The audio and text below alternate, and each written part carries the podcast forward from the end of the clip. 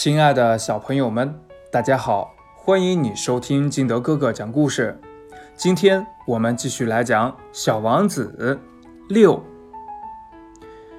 我给你们讲关于小行星 B 六幺二的这些细节，并且告诉你们它的编号。这是由于这些大人的缘故。这些大人们就爱数数字。当你对大人们讲起你的一个新朋友时，他们从来不向你提出实质性的问题。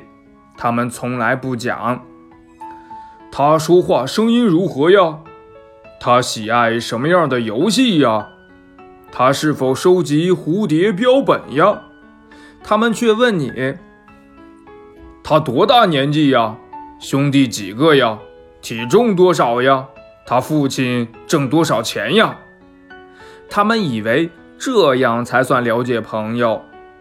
如果你对大人们说：“我看到一幢用玫瑰色的砖盖成的漂亮的房子，它的窗户上有天竺葵，屋顶上还有鸽子。”他们怎么也想象不出这种房子有多么好。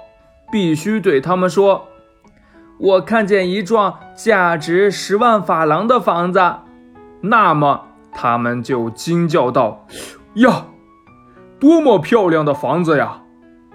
要是你对他们说：“小王子存在的证据就是它非常漂亮，他笑着想要一只羊，他想要一只小羊，这就证明它的存在。”他们一定会耸耸肩膀，把你当做孩子看待。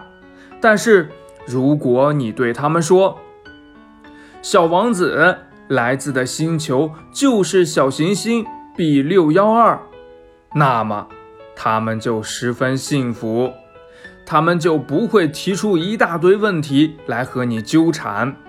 他们就是这样的。小孩子们对大人们应该宽厚些，不要埋怨他们。那，亲爱的小朋友们。你在生活当中，你有没有什么事儿是你的爸爸妈妈根本理解不了的呢？